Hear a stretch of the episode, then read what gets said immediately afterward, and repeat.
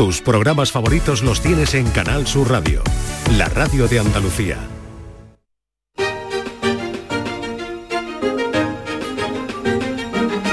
En Canal Sur Radio, Días de Andalucía, con Carmen Rodríguez Garzón.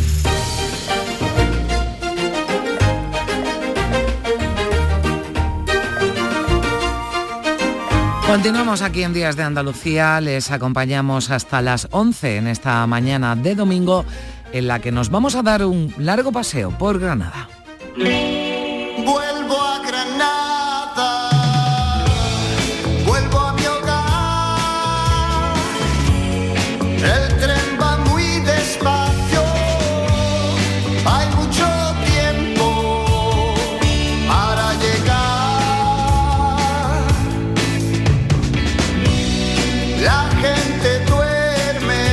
La ciudad está ya preparada para acoger a los jefes de Estado y de Gobierno de los 27 y a otras autoridades europeas que acuden a la cumbre informal del Consejo Europeo y a la reunión de la Comunidad Política Europea. ¿Qué asuntos se van a tratar en estas eh, citas? Eso se lo vamos a preguntar a Yanis Virbilis, que es portavoz de la representación española en la Unión Europea y que va a estar con nosotros enseguida, pero también nos acompañará la anfitriona de esas reuniones, la alcaldesa de Granada, Marifran Carazo, que nos contará cómo se ha preparado la ciudad para esta cumbre que va a suponer sin duda una promoción internacional impagable para Granada. Y eso lo sabe el sector turístico. El presidente de los hosteleros también estará aquí en días de Andalucía. Y es que es casi imposible conseguir para la próxima semana una habitación de hotel en Granada.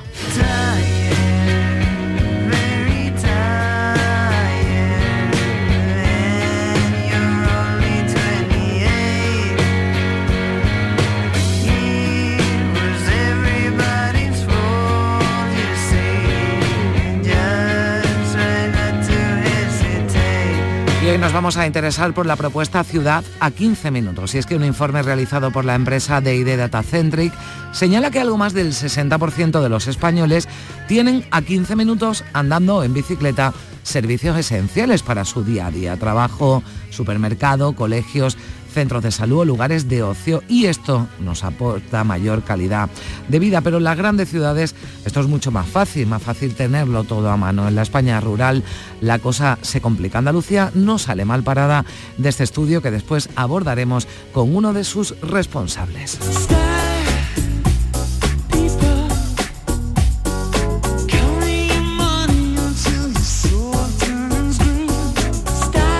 Hoy es el Día de las Personas Mayores, de las personas con edad y en nuestro tiempo de cine vamos a hablar con Juan Luis Artacho de algunas películas que abordan la vejez desde distintos puntos de vista. Pasará por aquí como cada domingo Paco Reyero con su reflexo y Manuel Navarro nos va a llevar hasta las excavaciones de Cañaveral de León en Huelva.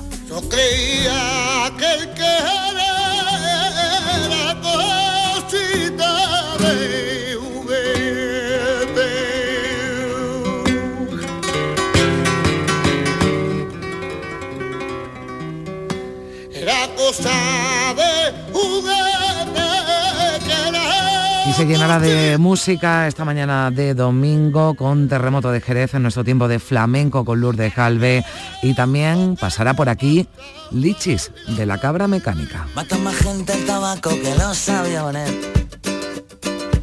Y he perdido el miedo a volar. Y enciendo la faria de las grandes ocasiones. Y en las nubes tengo un BMW y una tu foto y un par de postales. Sigue escribiendo donde quiera que tú estés. Felicidad, qué bonito nombre tiene. El álbum Vestidos de Domingo, que incluye esta felicidad y la lista de la compra con María Jiménez, cumple 23 años. Madre mía, qué mayor soy. También me mira Manolo Fernández, qué mayores somos, porque parece que fue ayer cuando empezamos a talarear estas canciones. Pero lo importante es envejecer con felicidad, como la que trae siempre este equipo de Días de Andalucía, con María Chamorro y Primi Sanz en la producción y con Manolo Fernández y José Manuel Zapico en la realización. Una nota en el living room y un adiós en los morros y desde entonces duermo solo, finito, acabado, caramba, y pagando los recibos de la luz. Felicidad, qué bonito nombre tiene. Felicidad, vete tú a saber dónde te sol a bailar y tomas dos copas de más y se te olvida que me quieres y tomas dos copas de más y se te olvida que me quieres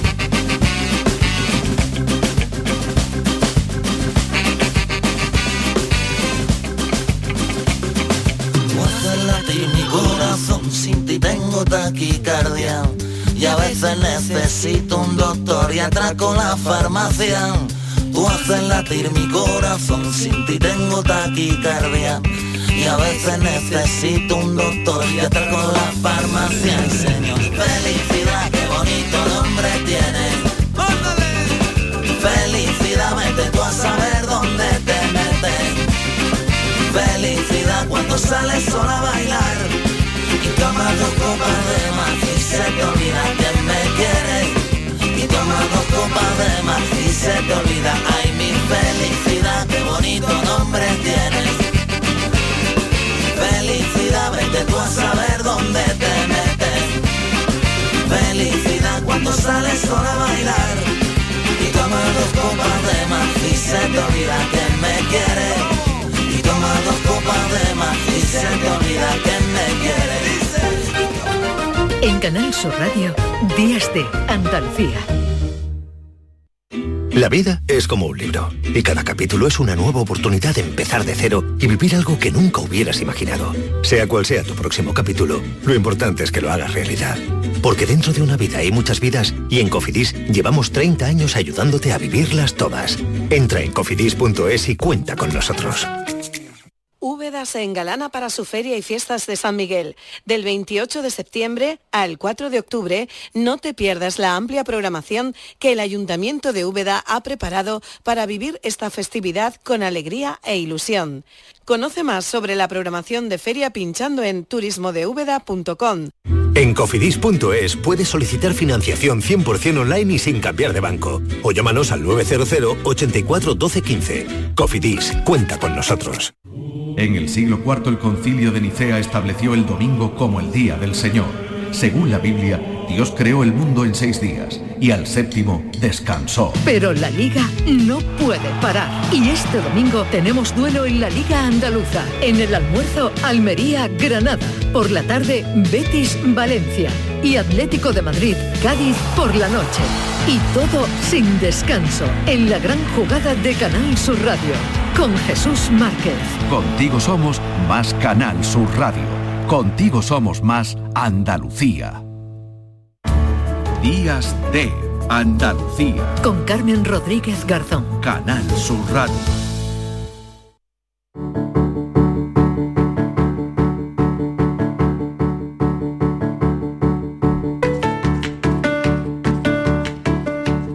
La presidencia española de la Unión Europea, Andalucía. Ha tenido mucho protagonismo los encuentros celebrados en Cádiz sobre cooperación al desarrollo y en Córdoba sobre agricultura, también en Málaga sobre pesca esta semana, pues se suma también otro en Sevilla en noviembre con la reunión de ministros europeos competentes en materia de espacio, pero sin duda la cita más destacada va a tener lugar la próxima semana, esa cumbre de Granada que se va a celebrar los días 5 y 6 de octubre. Granada acogerá en concreto la celebración de la cumbre de la Comunidad Política Europea que tendrá lugar el día 5 y el Consejo Informal de la Unión Europea previsto para el día siguiente. De todo ello vamos a hablar a esta hora con Yanis Birbilis, que es jefe de prensa de la representación europea en España. ¿Qué tal? Muy buenos días.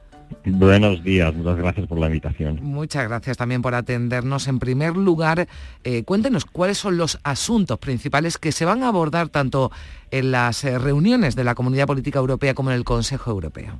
Sí, bueno, el 5 de octubre, el jueves entonces, tendrá lugar en vuestra ciudad, en Granada, la tercera reunión de la Comunidad Política Europea. Eh, la Comunidad Política Europea es un foro de debate no solamente de los 27 países de la Unión Europea, sino también de casi todos los países que forman parte el continente europeo. Va a ser, eh, va a ser la tercera reunión de este, de este fórum. la segunda reunión tuvo lugar hace unos meses en Moldova, participaron 45 países. La idea, el objetivo de, esta configuración, digamos, es fomentar el diálogo político, la cooperación entre todos los países de nuestro continente y también eh, reforzar la seguridad y la estabilidad de nuestro continente, algo que tiene una importancia eh, muy alta eh, en el contexto de la agresión rusa contra Ucrania que vivimos desde, desde hace muchos meses, más de 18. esto con respecto a la reunión del 5 de octubre, de la reunión de la Comunidad Política Europea. El día siguiente, el 6 de octubre, tiene lugar como usted ha mencionado, la, reunión informal del, eh, del, Consejo Europeo, se van a debatir eh, asuntos muy importantes para nuestro futuro, los objetivos prioritarios para la Unión Europea en los próximos años, como por ejemplo la autonomía estratégica de la Unión, eh, temas de economía, hacer balance sobre los logros alcanzados durante los últimos eh, meses y también los retos que tenemos frente a mm. nosotros para crear una economía que verdaderamente eh, protege a los ciudadanos. Solo añadir que estarán mm. en, en Granada, aparte de todos los jefes de gobierno y de Estado, Ah, de todos esos países, también la presidenta de la Comisión, Ursula von der Y José Borrell, el alto representante para la, ah, para la política exterior. Mm. Eh, en esta, en esta eh, cumbre, bueno, yo lo apuntaba, ¿no? El presidente del Consejo Europeo, Charles eh, Michel, debe servir, decían, de, un punto de partida, ¿no? Para, para, para hablar sobre la ampliación de, de, de, la Unión Europea. Va a ser también ¿no? un asunto que esté que esté sobre la mesa sin que bueno, pues se tomen, ¿no? porque estamos hablando de una reunión informal del Consejo Europeo, aunque estén representados, como, como usted decía, todos los, jefes de gobierno y todos los principales eh, cargos, ¿no? altos cargos de, las instituciones comunitarias, pero sí parece que se van a sentar bases ¿no? en esta reunión para un asunto tan importante como es la ampliación de la Unión Europea. Sí, la ampliación es un asunto muy importante. Eh, podemos añadir que en Murcia hace unos días, el jueves pasado, ah, se debatió este asunto en eh, la configuración del Consejo de Asuntos Generales. como sabemos, después de, eh, en el contexto actual de la invasión rusa en Ucrania, la ampliación tiene una ah, importancia muy alta para la Unión Europea. La misma presidenta von der Leyen, en su discurso ante el Parlamento Europeo hace unas semanas, ah, mencionó este, este tema, dijo que nuestra unión no va a ser completa sin los, por ejemplo, los Balcanes occidentales o países como Ucrania o Moldavia que eh, un día seguramente formarán parte de nuestra unión. Mm. Bueno, pues vamos a estar eh, sin duda muy, muy atentos a todos los, los temas, pero claro, a mí me gustaría eh, preguntarle, porque yo lo decía al principio, ¿no? que Andalucía está teniendo un papel importante, está cogiendo reuniones de, importancia, pero no solo, no solo Andalucía y no solo España, en este caso porque eh, le, toca ¿no? la presidencia de, turno de la Unión Europea, pero se ha marcado ¿no? como, como objetivo trasladar estas reuniones a otras ciudades. ¿Con qué objetivo? ¿no? Porque eh, entiendo que es trasladar, ¿no? De alguna forma también a los ciudadanos para que sean conscientes de lo que se hace dentro de las instituciones comunitarias, que es un trabajo, ¿no? Veces desconocido. Exactamente, creo que, bueno, en primer lugar, solo mencionar que eso ha sido una decisión de, del gobierno de España, ¿no? Organizar las, eh, las autoridades españolas, organizar estos, esas reuniones en diferentes localidades, diferentes ciudades españolas, eh, pero en este sentido creo que es muy importante trasladar a los ciudadanos, no solamente en, la capital, en Madrid, sino también en todas las comunidades autónomas, la importancia de, las políticas de la Unión Europea en nuestro día a día. Y creo que últimamente eh, los ciudadanos sí que están conscientes de todo lo que se está haciendo a nivel europeo para mejorar su vida. Hablo, por ejemplo, de, mm, también de la actuación de la Unión Europea en el ámbito de la pandemia. Todos nos, ah, pudimos vacunarnos eh, gracias a todos los esfuerzos que se han hecho a nivel europeo. Puedo mencionar también eh, los fondos de recuperación. Ya son casi 37 mil millones de euros que estos fondos ah, están canalizando, el dinero que se está canalizando a la economía española. También ahora creo que vemos en el, en el contexto de, la guerra en Ucrania como la unidad europea ah, es, eh, es, muy, es muy importante para hacer frente a esta agresión y hacer frente en general a los retos que tenemos a nivel europeo frente a nosotros en un mundo que es cada vez más, eh, más complicado, ¿no? Desgraciadamente. Mm, y en este sentido, sí, perdón, No, solo añadir que es muy importante eh, trasladar eh, todos esos mensajes, no solamente en las capitales, no solamente en España, sino mm. de todos los países, sino también, también a, las comunidades autónomas como Andalucía. Mm, más todo lo que supone, ¿no? Y hablaremos después con la con la alcaldesa de Granada y con representantes de la hostelería, lo que supone ¿no? para una ciudad como, como Granada, que es eh, mundialmente conocida, pero el hecho de, acoger una reunión o unas reuniones de tan, de tan alto nivel, eh, sin duda, ¿no? favorece aún más la, imagen de esta, de esta ciudad y una promoción turística eh, bueno, pues que sería, sería impagable. Pero en estas cumbres también, además de todos los asuntos que, que se tratan, de la importancia de esos asuntos que se tratan de todos los eh, representantes, ¿no? altos representantes que, que acuden a la, a la, cita, es habitual y aquí también va a ocurrir que se convoquen manifestaciones ¿no? en torno a estos encuentros. ¿Esto es un asunto que, les preocupa?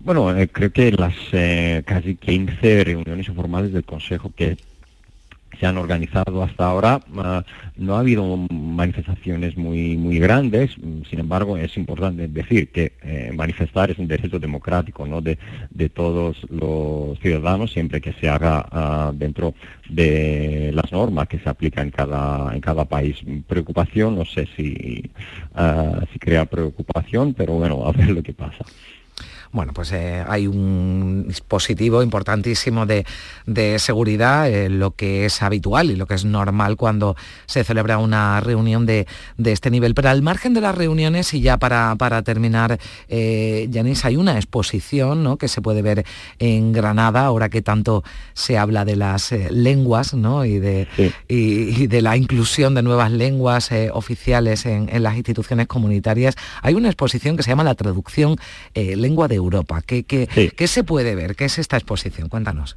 Sí, bueno, solo mencionar que desde la representación de la Comisión Europea aquí en Madrid y en el marco de la presidencia organizamos en casi todas las ciudades donde tienen lugar esas reuniones informales del Consejo, organizamos exposiciones, talleres, el objetivo es obviamente acercar al ciudadano de cada localidad a las políticas o uh, otros asuntos europeos. Y en este caso, en Granada, organizamos, eh, como uh, has mencionado muy bien, la exposición que tiene como título La traducción lengua de Europa. Es una exposición que tiene como objetivo dar a conocer uh, al visitante la importancia de la traducción y de la interpretación a lo largo de la historia. Eh, se podrá ver Ah, se puede eh, ya ah, ver eh, el visitante eh, recorrer en orden cronológico unos paneles eh, para ver exactamente cuál ha sido el papel de la traducción y de la interpretación a través de los siglos y la importancia que la lengua, la traducción tiene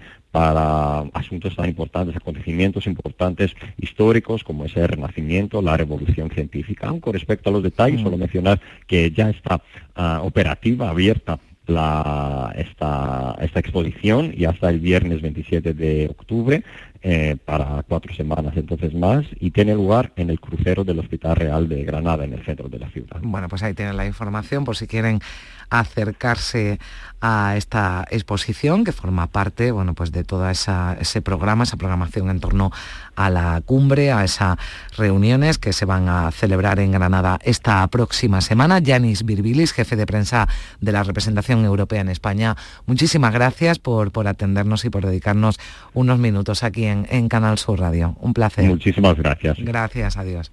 Hasta luego.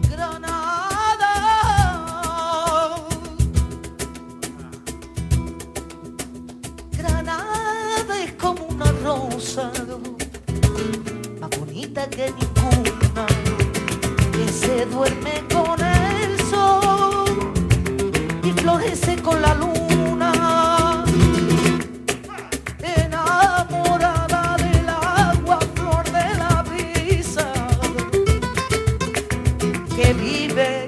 sola por culpa de las espinas.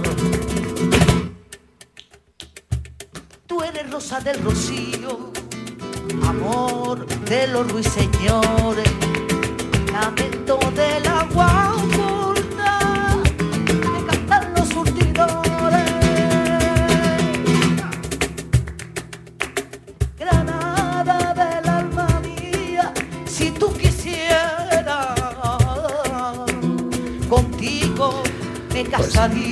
Los ojos del mundo ya puestos sobre Granada, donde se va a celebrar esas cumbres de las que hemos hablado con el portavoz de la representación española de la Unión Europea, que nos ha dado los detalles, los asuntos que se van a abordar en esta cumbre, pero esto supone sin duda bueno, pues una promoción Decíamos al principio, eh, promoción internacional para una ciudad de Granada ya mundialmente conocida, pero promoción impagable. Primi Sanz, ¿qué tal? Muy buenos días. Hola, muy buenos días. Aquí viviendo Granada. Granada, y sí, sintiendo Granada ya. Bueno, cualquier momento es bueno para ir a Granada. Igual estos días para hacer turismo, Sí, no sé si complicado. no sé si era muy, no, porque prácticamente no hay habitaciones eh, disponibles, una ciudad eh, blindada, pero que bueno, pues tiene todo un reto, ¿verdad, Primi, por delante para, para una cumbre, para unas cumbres, ¿no? De, de- de esta envergadura. Y como es natural, nada se improvisa. En Granada llevan ya mucho tiempo trabajando, preparando este encuentro desde el ayuntamiento al Palacio de Congreso. Se han estado adaptando salas, han estado perfilando los jardines, el mobiliario urbano, una ciudad que se prepara y se dispone para recibir a miles de personas. Hay un anillo de seguridad que va a cerrar el tránsito en torno a dos puntos claves de la ciudad, como son la Alhambra y el Palacio de Congreso. El Palacio de Congresos porque es el lugar donde mm, se van a reunir todos los dirigentes y donde se eh, va a hablar durante estos dos días de los temas importantes. Y luego la Alhambra porque es un lugar que van a visitar las autoridades y sus acompañantes Mm. y también porque allí se va a celebrar la gran cena de gala. Con lo cual hay un perímetro que va a afectar a la vida de los granadinos y que se va a poner en, en marcha en, en- en los días previos, desde las 8 de la mañana del día 5 de octubre hasta las 11 y media de la noche. Todos aquellos que viven en el entorno de la Alhambra tendrán que pedir un permiso especial para poder acceder a sus casas o a sus trabajos. En fin, que es una revolución completa en una ciudad como Granada. Bueno, le vamos a preguntar eh, sobre ello a la alcaldesa de Granada, Marifran Carazo, que ya nos escucha. Alcaldesa, ¿qué tal? Muy buenos días. Hola, muy buenos días. Buenos días. Bueno, prácticamente podríamos decir todo listo, o en estas eh, cumbres no se para ni hasta el día que termina, ¿no? Entiendo. Bueno, pues preparando en efecto desde hace días todo un dispositivo que es de seguridad junto a los cuerpos y fuerzas de seguridad del Estado, donde la policía local pues ejerce también de anfitrión y con su conocimiento pues ha ayudado a preparar todos los itinerarios de las caravanas, de las delegaciones, sus desplazamientos, en una ciudad bueno, que se va a volcar, que se está volcando también desde el ayuntamiento en, mejorar en todo ese entorno, sobre todo el epicentro del Palacio de Congresos, el centro histórico, eh, adecuarlo para ese gran momento y sobre todo bueno dar mucha información a los ciudadanos, de ahí que agradezca mucho a Canal Sur pues todo lo que habéis trasladado, puesto que va a afectar su día a día. Estamos orgullosos, contentos, pero tiene afección sobre la movilidad, sobre el transporte público y esa información, bueno, la hemos preparado también desde el Ayuntamiento de la ciudad, eh, favoreciendo los desplazamientos peatonales, que sí que se pueden realizar, y bueno, con esa información, bueno, pues intentando atenuar Mm. lo que supone un gran evento de estas características para una ciudad. Bueno, son molestias, alcaldesa, que digamos que merecen la pena, ¿no? Que están justificadas porque, bueno, pues que una ciudad como, como Granada, ¿no? Acoja eh, estas reuniones de, de alto nivel, que supone, que supone para, para, para Granada, para los granadinos, que haya sido ¿no? la, elegida, que estén los ojos del mundo, ¿no? Decíamos, puestos sobre, sobre su ciudad. Bueno, primero pues ser protagonista de un gran evento internacional que forma parte y va a formar parte ya pues de nuestra historia también junto a otros que hemos también organizado. Luego eso nos tiene que llenar de orgullo y de satisfacción. Después esa consecuencia, evidentemente, el tener en nuestra ciudad a más de 52 mandatarios, más de 2.000 medios de comunicación internacionales ya acreditados, pues supone posicionarnos ¿no? en el centro del mundo en esos dos días, con todos los ojos puestos en una ciudad con mucho patrimonio que quiere exhibir lo mejor de sí misma y con el telón de fondo que es nuestra Alhambra, eh, reconocido prestigio también internacional que va a ejercer un papel protagonista también en la cumbre, como lo ha ejercido en otros tantos momentos históricos. Por tanto, satisfacción, mostrar lo mejor de nosotros mismos y con responsabilidad asumir que somos centro durante esta semana pues para el resto del mundo también. Mm, Primi. Bueno, habrá foto, habrá esa famosa foto que ya, bueno, que se ha hecho todo el mundo que ha ido a Granada, pero que también tendrán los mandatarios desde el Mirador de San Nicolás hacia la Alhambra y que eso también, alcaldesa, va a requerir eh, el barrio como el Albaicín, un barrio como el Albaicín, un, un sistema de seguridad tremendo, ¿no?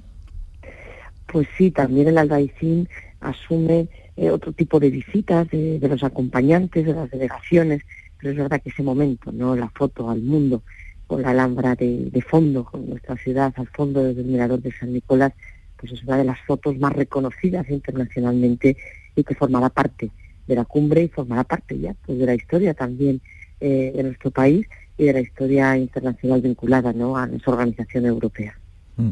Eh, se han organizado, eh, bueno, por parte del ayuntamiento y de otras instituciones, al margen de lo que eh, son las reuniones que se van a celebrar en el Palacio de Congresos, en la Alhambra, esa cena, ¿no? De la que tanto, de la que tanto se ha hablado, pero hay otras actividades, ¿no? De cultura, de ocio que también sirven, ¿no? Para promocionar en Granada. ¿Qué es lo que, qué es lo que van a hacer? ¿Qué les van a, a ofrecer, ¿no? A todas esas mm, delegaciones que llegan, que llegan a su ciudad bueno, pues un conocimiento de la ciudad, de su centro histórico, donde se podrá también disfrutar y visitar eh, la visita al Albaicín, eh, una cena también en otro escenario único que es la chumbera, eh, con flamenco, porque también hay que mostrar ¿no? el arte, esa esencia que nos reconoce también cómo es el flamenco, más allá pues de la visita a la Alhambra y a sus jardines, que desde luego bueno pues forma parte ya de todas las delegaciones como decía, pues la Alhambra va a tener también una foto muy especial.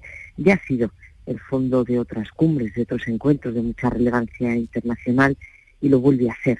Yo creo que, es icono también, ¿no? Es Alhambra de lo que representa también en nuestro país como primer conjunto monumental más visitado y desde luego, bueno, pues que esta semana se va a mostrar al mundo una vez más vinculado pues a este gran evento. ¿Qué sí. le dice a, a los granadinos, mm. alcaldesa, que hay que tener en cuenta en estos días de la cumbre, de este, estos dos días de reunión? Pues que hay que tener paciencia, que todos los desplazamientos que podamos hacer los hagamos de forma peatonal, puesto que se cierre perimetral en torno al Palacio de Congresos y a la Alhambra, en definitiva una parte de todo el centro histórico, pues va a afectar al transporte público, va a afectar a los parkings que se encuentran en ese perímetro y que no van a tener acceso. Y es por tanto bueno, que los desplazamientos que se puedan hacer de forma peatonal y con el transporte público, con la alternativa que hemos previsto, pues desde luego va a ser lo mejor para garantizar esa seguridad y para garantizar la, la movilidad. Vamos a hacer un empeño muy especial hasta el día 5 de comunicación, de información, para que todos tengan en cuenta bueno, pues esas recomendaciones los itinerarios previstos del transporte público y que afecte lo menos posible a aquellos que se desplazan para trabajar, para asistir al colegio, que son muchos niños, también afecta el transporte escolar, pero hemos planteado itinerarios alternativos y bueno, yo estoy convencida que con conocimiento y paciencia, bueno, pues se afectará de la forma menor y lo que tenemos eh, es que son dos días estar orgullosos y disfrutar también de ese momento tan importante mm. que es historia para nuestra ciudad y que formará parte de ella también. Granada va a ser protagonista en todas las eh, televisiones, en toda la prensa, en, en los eh, medios de comunicación de Internet durante esos días. Granada eh, se va a ver en todo, en todo el mundo gracias a esa cumbre. Agradecemos a Marifran Carazo, alcaldesa de Granada, que nos haya dedicado unos minutos. Que vaya todo bien, alcaldesa. Muchas gracias. Muchísimas gracias. Un saludo fuerte. Adiós. Gracias.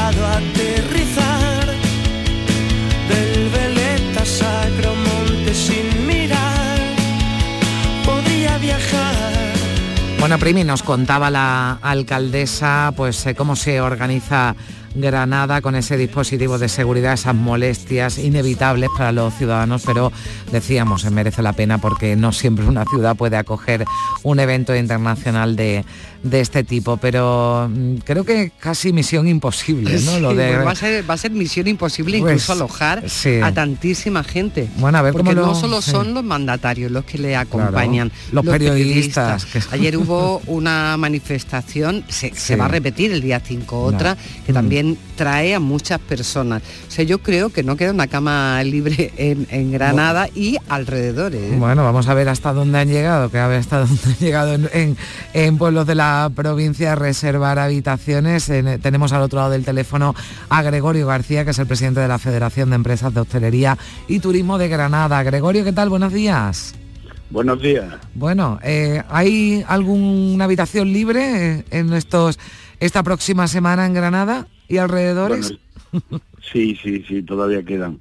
Eh, bueno, el, el 80% más o menos de la ocupación de Granada está, está cubierto. Los hoteles de 4 y 5 estrellas están están llenos, están totalmente llenos, pero siempre quedan habitaciones. Granada tiene una planta hotelera muy grande debido a, a ser mm, prácticamente turística en su 100%. Bueno, y esto yo lo hablábamos con la alcaldesa eh, Gregorio y entiendo que el sector turístico también estará muy satisfecho ¿no? por todo lo que supone de promoción para la ciudad unas citas como esta de, la, de esta próxima semana. Bueno, esto es incalculable. Si tuviéramos que pagar, la promoción que se hace de Granada a nivel mundial, eh, no seríamos capaces, no habría dinero.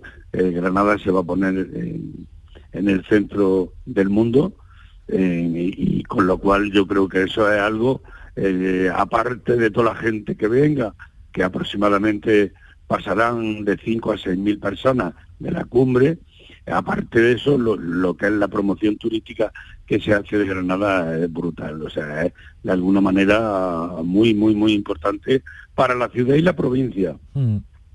Claro, porque decíamos eso, son 5.000 habitaciones, creo, las que ya se han reservado, aunque hay cierto secreto en todo esto, hay un sistema de seguridad importante, con lo cual no nos cuentan todo, todo. Pero en fin, todas las habitaciones de los hoteles de 4 y 5 estrellas de la capital están completos, pero también Gregorio eh, se ha avanzado, se ha ido a Sierra Nevada, creo, a la Bobadilla, en Loja, en fin, que, se ha tenido que salir de, la ciudad, de la capital.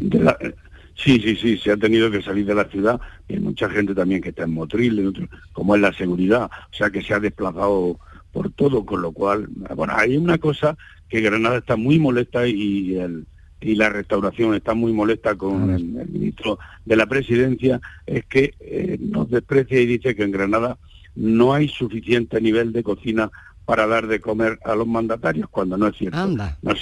nosotros estamos encantados que venga el chef Paco Morales a hacer la cena de gala, pero eh, Granada, que es una ciudad turística y gastronómica, no, no, no pueden hacer eso.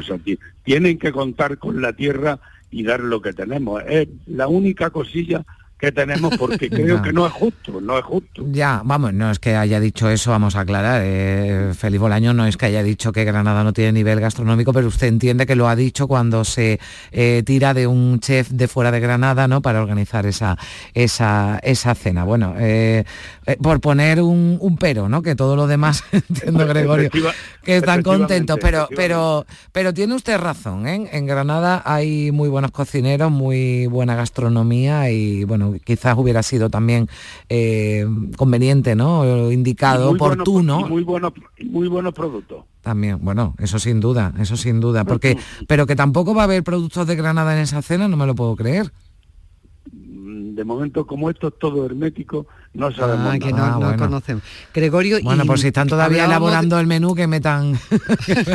claro, cosas de Granada que son buenas.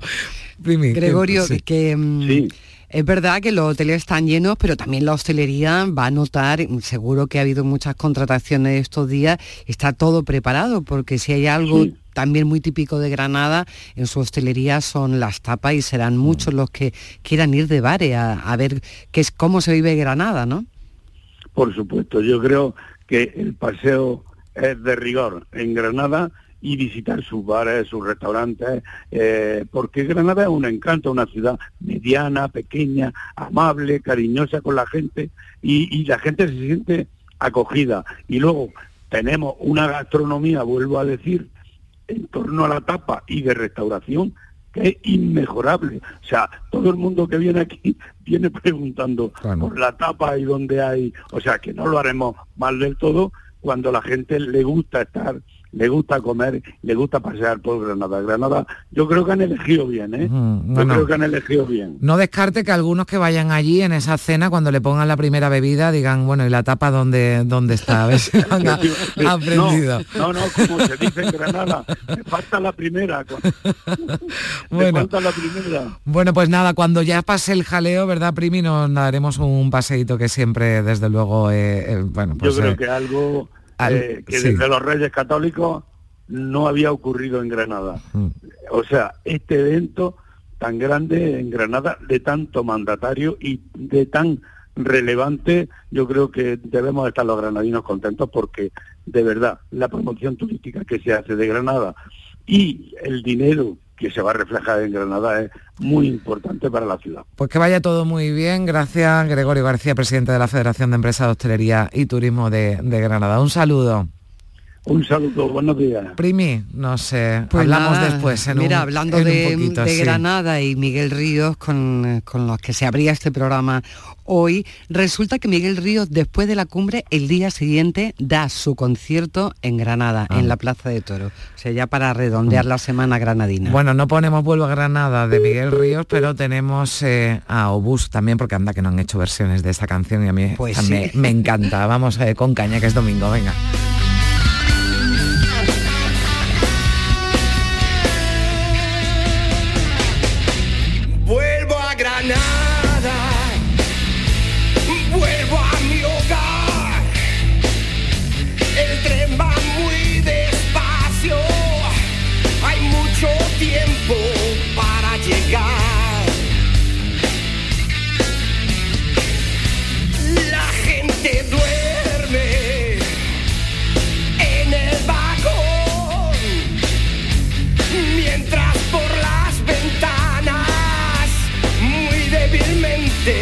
Cuela el sur. Vuelvo a Granada, vuelvo a Granada, vuelvo a mi hogar. En Canal Sur Radio, Días de Andalucía. Canal Sur Radio.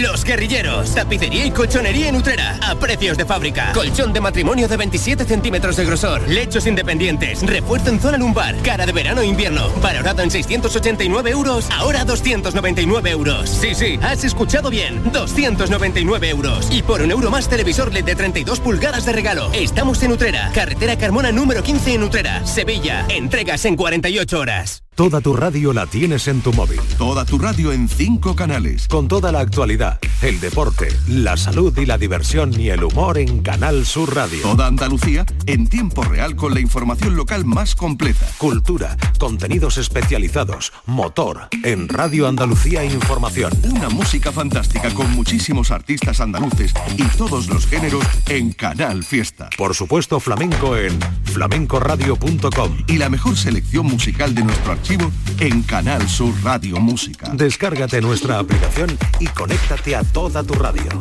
Grupo de emisoras de Canal Sur Radio. La radio de Andalucía. En Canal Sur Radio, Días de Andalucía. Con Carmen Rodríguez Garzón.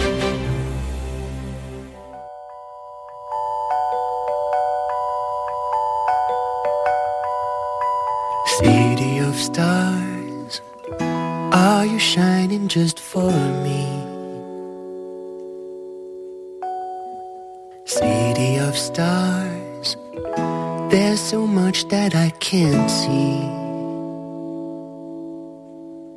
Who knows? I felt it from the first embrace I shared with you. Seguimos en Días de Andalucía. ¿Cuánto tiempo del día de su jornada dedica a desplazarse para ir a trabajar, para recoger a los niños del colegio, para hacer la compra? Algunos de los que nos escuchan pues estarán pensando, demasiado. Atascos, autobuses que no llegan. Lo ideal, lo ideal es tener a mano esos servicios a 15 minutos, andando o en bicicleta. Así miden la calidad de vida y en eso se basa un estudio que ha realizado la compañía D&D Datacentric, experta en análisis y suministro de datos para marketing. Su director de marketing nos atiende a esta hora, es Gerardo Raído. Gerardo, ¿qué tal? Muy buenos días. Muy buenos días, Carmen, ¿qué tal? Bueno, según este informe, hay un 61% de los españoles que viven a esos minutos, a esos 15 minutos de todo lo que se necesita para, para vivir. Mm, hablamos sobre todo, y ahora eh, también profundizaremos en ello, de las grandes ciudades, pero no sabría decir...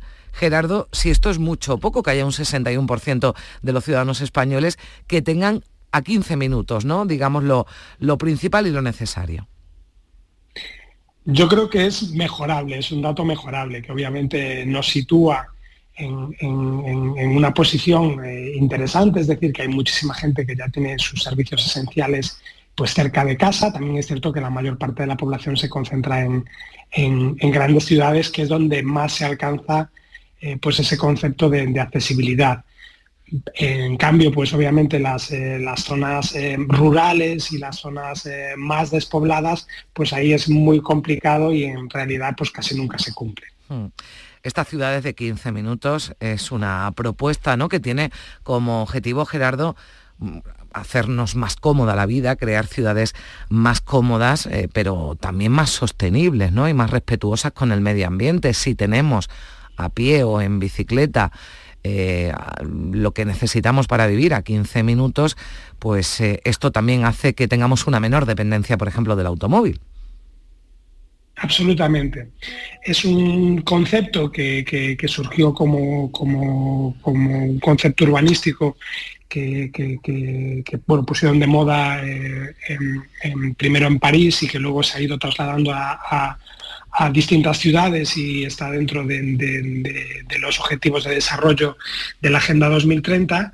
Se habló bastante de este concepto en, las elecciones municipales de la primavera y como nosotros pues, nos dedicamos a los datos y al análisis de los mismos, pues dijimos, oye, yo creo que podemos eh, eh, hacer un mapa donde mm, pues, se vea toda España y veamos por cada uno de, los, eh, de, las, de las secciones censales, que es digamos la unidad geográfica eh, casi más pequeña que, se puede medir, pues podamos ver si cumple o no cumple con, los criterios que establecía la ciudad de 15 minutos. Que luego ya eh, pues hay gente que a lo mejor está muy cómoda yendo en coche y nosotros no nos metemos, simplemente queríamos ver dónde estábamos. Hmm.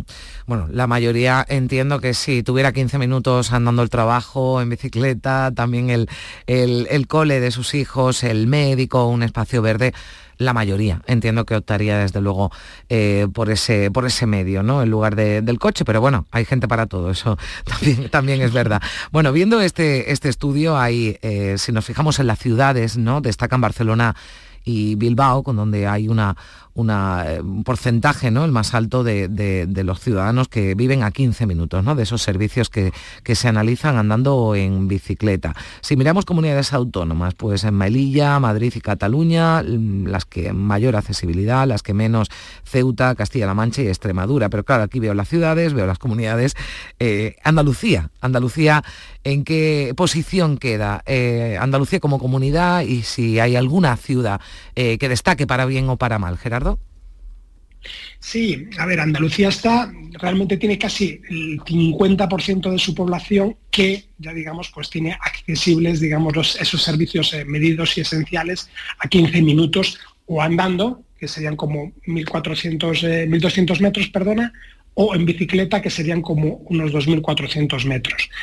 Em, se sitúa en la tabla media-baja en, comparación con el resto de, comunidades autónomas españolas y sí que hay algunas ciudades como pues, por ejemplo Sevilla que prácticamente tiene el 99% de la población a 15 minutos andando o a 15 minutos en bicicleta y casi todo andando además. Eh, también está muy bien situada, pues por ejemplo, Granada, mm. eh, Cádiz, y pues por ejemplo Benalmádena. Bien. Benalmádena y por ejemplo Torremolinos también. Torremolinos lo tiene al 100% todo. Torremolinos 100% todo, o sea, en 15 minutos los Exacto. servicios que se, que se analizan, eh, Gerardo, que son, eh, bueno, yo los decía, pero entiendo que hay alguno más, ¿no? El, el- el trabajo, el colegio, ¿no? Servicios médicos. Sí, son seis categorías. Una primera es de, de abastecimiento, que ahí es pues tener a disposición pues, pues supermercados, tiendas, mm, bancas, estaciones de servicio y demás. Eh, sanidad, que ahí pues tanto la parte de, de centros de salud como farmacias. Eh, la parte de calidad de vida, que es zonas verdes y digamos que, que tengas a disposición pues organismos que te puedan eh, resolver la vida, como por ejemplo pues pues eh, la administración, policía, etcétera. La parte de ocio, que ahí incluye hostelería, pero también incluye entretenimiento debido a pues cines, auditorios, eh, palacios de congresos y la parte de educación que son colegios e institutos. Entonces serían esos esos seis eh, esos seis criterios. En muchísimos casos, pues por ejemplo el abastecimiento pues se cumple, pero hay en algún en, en- en algún elemento donde a lo mejor fallas y no cumples con los seis, que debes cumplir con los seis para ser considerado pues eh, eh, que, que- que tienes ese, ese 100% de cumplimiento. Mm. Bueno, eh, hablamos de las grandes ciudades que evidentemente tienen más eh, fácil porque ofrecen más servicios, hay más centros escolares, más centros médicos, eh, también más ocio, pero claro, si nos fijamos en, la, España rural, en las poblaciones más, más, más pequeñas son las que peor paradas ¿no? salen en este, en este informe, Gerardo. Sí, sí, naturalmente es así. Eh, como indicas, pues bueno, en los pueblos es, es más complicado, sobre todo en, en- en pueblos pequeños que tengan toda esa dotación que se está pidiendo y a lo mejor en algún caso pues, pues ni siquiera eh, sería factible. No, Obviamente no en cada, en, en- cada pequeño pueblo o municipio pues a lo mejor va a haber eh, pues, pues un instituto o va a haber pues un, un- un cine o- o- o una gran cantidad de restaurantes.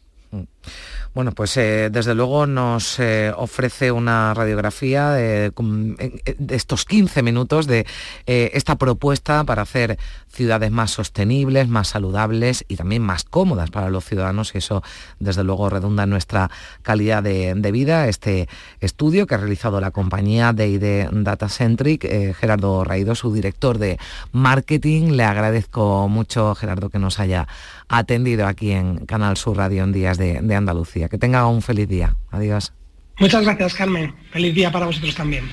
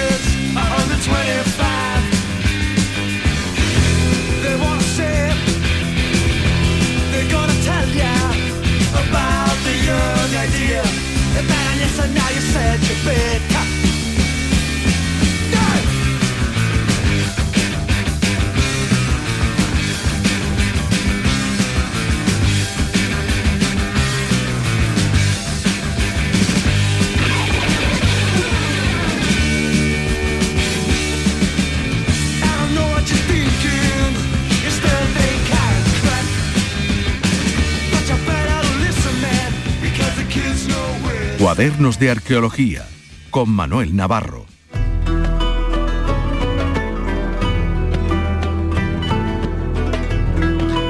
11 minutos para las eh, 10 de la mañana. Ya saludamos a Manuel Navarro, que está por aquí con nosotros. Hola Manuel, ¿qué tal? Hola, buenos días Carmen, ¿qué tal? Buenos días. Hoy te cogemos cerquita, ¿verdad? Porque has estado estos días Eh, sí. por la provincia de, de Huelva, por la Cañaveral de, de León y de allí tienes cosas muy interesantes que contarnos. Sí, por la provincia de Huelva, eh, también en Villablanca, eh, en la Janera, un sitio donde del que hablamos aquí hace unos meses, viendo eh, bueno, un yacimiento que va a dar muchísimo que hablar en los, en los próximos años. Eh, Huelva, que es el suroeste de la península ibérica, es un sitio eh, bueno, central, que va a terminar siendo central en la prehistoria europea, bueno, ya lo es por, por méritos propios, por sus muchos y grandes yacimientos, y uno de ellos, que es de reciente investigación, del que ya tuvimos oportunidad de hablar eh, aquí el- hace unos meses con, con Marta Díaz, el Sí. yacimiento de, de las capellanías en, en Cañaveral de León, pues bueno, ocupa un poco eh, los trabajos de esta semana y yo creo que viene cargado de una cantidad de novedades muy importantes, muy además muy descriptivas, ¿no? He tenido la oportunidad de ver la, eh, la nueva estela, que la nueva estela del suroeste Sí. que, que ha aparecido en, en el, en el yacimiento, mm, que ya en sí mismo es un hecho singular, que aparezcan tres estelas en contexto arqueológico en un mismo yacimiento. Esto no, no había pasado nunca hasta ahora en la historia Digamos que en los últimos cinco años, ¿verdad? Porque hablábamos de que este- esta excavación, estos trabajos son de reciente creación. En 2018 se encuentra una estela, otra el Exacto. pasado año y ahora hay una nueva estela que por eso traemos este, este, este asunto sobre la, la mesa. Estamos pendientes, te lo digo Manolo, porque Sí. estamos intentando contactar con Leonardo García San Juan, al que habíamos, Sí. al que habíamos invitado, pero eh, catedrático de, de prehistoria y director de, de la excavación, pero vamos, a- vamos a intentar establecer esa comunicación con él. Mientras tanto, nos vas contando tú que has estado por ahí, eh, bueno, sí, que, supone, mira, vamos a decir, porque antes que nada hablamos quizás muchas veces, y, sobre todo tú que conoces mucho más eh, Sí. eh, eh, todo esto, todos estos asuntos, una estela, una estela, ¿qué es una estela? Para que tú me has mandado además una, una foto, ¿no? Y muchas veces una foto que yo te he preguntado antes, te he dicho, ahora me cuentas cuáles son esos símbolos que, que se ven en esa, en esa estela. Es un pilar, ¿no? De piedra, pero, pero ¿qué, qué sentido Sí. tiene, ¿no? ¿Por qué, por qué se hacían Bueno, el- estas el- estelas? Sí. ¿Por qué se hacían estas estelas? Esa probablemente sea la gran, La gran pregunta. la gran pregunta, porque estelas hay muchas y, y piedras hincadas, como dicen Sí. también los, los profesionales, hay muchas también, desde los menires, que son esas grandes piedras que seguramente eh, todos nuestros oyentes tendrán la imagen de un cómic, ¿no? Del, del. Asterio Obelix, ¿no? Y este Sí. Obelix que lleva esa piedra grande sobre la espalda, ¿no? Bueno, es el, el clásico menir que aparece en buena parte del, de, bueno, del continente europeo y fuera de nuestras fronteras Sí. también. Lo hay en África Occidental, lo hay en más sitios. Es un fenómeno eh, asociado a, a la, a la cultura de la eh, humana, a la evolución de la cultura humana. Y digamos que esos menires por una parte es probable que, sea la, representación eh, quizás esquemática de algunas personas, ¿no? De hecho, eh, por ejemplo, en la isla de Cerdeña, algunos de ellos aparecen con capas por... eh, se ve, se aprecia perfectamente que tienen capas eh, por la espalda, que tienen elementos de, del panoplia de guerrero como espada, y, y esos grandes menires que a veces también son reutilizados en, otros en otros monumentos, así como las estelas, digamos, se van eh, esquematizando, se van simplificando, y en torno al- a la edad del bronce, en torno al 2000, ante- entre el 2000 y el 1000 aproximadamente antes de Cristo, eh, se van, digamos, haciendo un poquito más pequeñas, pero digamos que la representación que aparece en ellas, bueno, algunas no son pequeñas, como la Sí. de Ategua, por ejemplo, del Museo de Córdoba, que es bastante grande, eh, pero y su representación, lo, lo que está grabado, digamos, en esta estela, eh, se, va, se va actualizando, se va perfeccionando. Hmm. Eh, ha existido siempre, sobre todo estas últimas estelas, las de llamadas del suroeste o de Guerrero, una amplia discusión en el mundo científico acerca de, de qué querían significar y cuál era su, su razón de ser. Se ha dicho que eran eh, marcas de territorio, se ha dicho que eran marcaban eh, la tumba de un, de un héroe local, porque muchas de estas Sí, estelas lo que digamos que, se, que, pues, se puede interpretar en algunos casos como una especie de lápida, ¿no? Para entendernos. Exacto. Apare- Ah. Puede ser una especie de lápida en la que aparecería un guerrero o también hay un tipo de estela que son diademadas, una de las cuales, eh, de las Sí, de. Cañabral de León, eh, la primera diademada, esta última tercera que ha aparecido, al principio se pensaba que era diademada, pero luego se ha visto que si es diademada o, o- o si tiene una especie de aura por encima del personaje, se trata de un personaje masculino y no femenino, y tiene además los elementos propios como son la, la espada, el puñal, el espejo, son elementos que se repiten en las estelas. A veces también aparecen eh, carros, como por ejemplo la estela de Ategua, y, y todo esto parece llevarnos a un mundo de, de guerreros o a un mundo de pastores, ¿no? que es lo que se ha discutido siempre en el, en el mundo, en el ámbito de la prehistoria. Vamos a es que saludar. aparecido- Sí, que no, ya te iba a decir que teníamos ya a, a Leonardo García San Juan, que es director de la excavación de Cañaveral, de la que estamos hablando con, con Manuel Navarro. Bueno, aunque nos queda unos minutitos, vamos a saludarlo. Eh, Leonardo, ¿qué tal? Muy buenos días. Hola, muy buenos días. Bueno, nos estaba situando eh, Manuel en lo que en lo que se ha encontrado en esa nueva en esa nueva estela y en lo que representa o en lo que podría en lo que podría representar, Leonardo. Sí, eh, bueno, antes de comentar esto que me preguntas, me gustaría matizar que soy codirector del Codirector, de proyecto de, excavaciones en, en las capellanías junto con otros tres colegas, Marta Díaz Guardamino de la Universidad de Durham en el Reino Unido, David Whitley de la Universidad de Southampton, eh, también en el Reino Unido, y Timoteo Rivera Jiménez, que es colega en, en la administración local de la zona. Entonces, bueno, es un proyecto muy colegiado, digamos, entre varios colegas.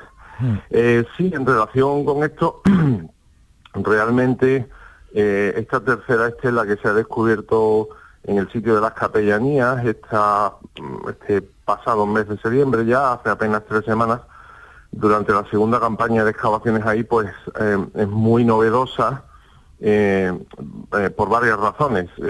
Es novedosa como lo fue la que encontramos el año pasado, que fue la segunda, porque está directamente asociada a un contexto funerario y esto pues es la primera vez que se ha documentado en, en la larga historia de descubrimientos y estudios de este tipo de monumentos, que ya excede de 100 años, ¿no? Porque la, la primera pieza fue publicada a finales del siglo XIX. Entonces la, la inmensa mayoría de estas estelas se habían encontrado siempre por casualidad, debido a trabajos agrícolas, eh, pues eh, por agricultores eh, arando o haciendo mm, desmontes, en fin, cualquiera tarea que implicaran remoción del suelo. ¿no? Y esta es la primera vez que se encuentran no una, sino dos estelas en el contexto de un estudio arqueológico científico y por tanto eso aporta un marco importantísimo que es que las observaciones que hacemos con respecto al contexto de estas estelas están controladas y están registradas y podemos entender ahora cuál es exactamente el papel eh, y el, el posicionamiento que tienen estas estelas, ¿no? que es claramente funerario, un tema que se había debatido durante décadas eh, y que ha sido una controversia bastante constante durante décadas. Y luego, por otra parte, la segunda estela, en lo que se, re- se refiere a, lo- perdón, la tercera estela, en lo que se refiere a los motivos que presenta, Sí. pues también es extremadamente novedosa y rompe con muchas eh, concepciones que teníamos hasta ahora y con muchas hipótesis que se habían planteado hasta ahora. Fundamentalmente rompe en el sentido de que vemos a un personaje que tiene un motivo alrededor de la cabeza, que, que, bueno, se ha interpretado en muchas ocasiones como un posible tocado de la cabeza, una diadema o un objeto, digamos, que sirve para solemnizar y dar pues mayor em, relevancia al personaje, pero que también podría ser un motivo más genérico, más simbólico, de carácter más abstracto, como por ejemplo una aureola, como la que se ve a menudo en la iconografía cristiana en relación con santos o con monarcas incluso, y que son personajes por tanto importantes. ¿no? Y este, este tipo de personajes en estas estelas pues se habían considerado distintos o separados de la otra gran serie de las estelas de la prehistoria reciente ibérica que son las llamadas estelas de guerrero. Y sin embargo, esta tercera estela de Cañaveral pues, es um, un poquito híbrida, ¿no? Porque nos presenta una mm, mixtura de elementos. Tenemos el personaje con esta con este motivo en la cabeza que le solemniza, pero también tiene armas. Presenta una espada y una daga. Lo cual, pues realmente es muy revelador, porque nos abren nuevas perspectivas de análisis, ¿no? En el sentido de que vemos que la- las narrativas y los temas que de los que hablan estas estelas, pues son más fluidos realmente de lo que pensábamos hasta ahora. Bueno, pues... eh, De hecho, sin- incluso sí. podría ser, eh, perdón Carmen, de Sí. hecho que digo, incluso Leonardo podría ser hasta la representación de un enterramiento si, Mm. si afinamos mucho, ¿no? Porque ese contorno bien podría ser el de, el de una tumba de cista como esas que tiene que tenéis ahí en la, en la necrópolis y en la que también además han aparecido elementos tan interesantes como, como de las muestras de la cultura orientalizante, ¿no? que creo también es una gran novedad. Sí, efectivamente, a ver, desde el punto de vista del contexto, tanto la estela 2 como la número 3, la que hemos encontrado ahora de este sitio, se han encontrado claramente asociadas a edi- edificaciones o, o monumentos funerarios. La primera estaba embutida en el túmulo de un gran túmulo de unos 6 metros de diámetro, hecho con, con piedras de diversos tipos, que contenía dos estructuras de tipo cista. pero lo que es la estela no estaba directamente en la cista o encima de la cista, estaba muy cerca, al lado. Pero por la posición de la estela número 2, que es la estela de Guerrero, claramente se infiere que había pu- sido puesta allí de una forma deliberada y de una forma muy eh, eh, planificada, Vamos vamos, a, a, decir, ¿no? sí, vamos a tener que dejarlo aquí porque llegamos a las 10 de la mañana. Manuel Navarro, Leonardo García San Juan, muchísimas gracias por estar con nosotros. Un saludo. Gracias a vosotros. Un abrazo. Un abrazo.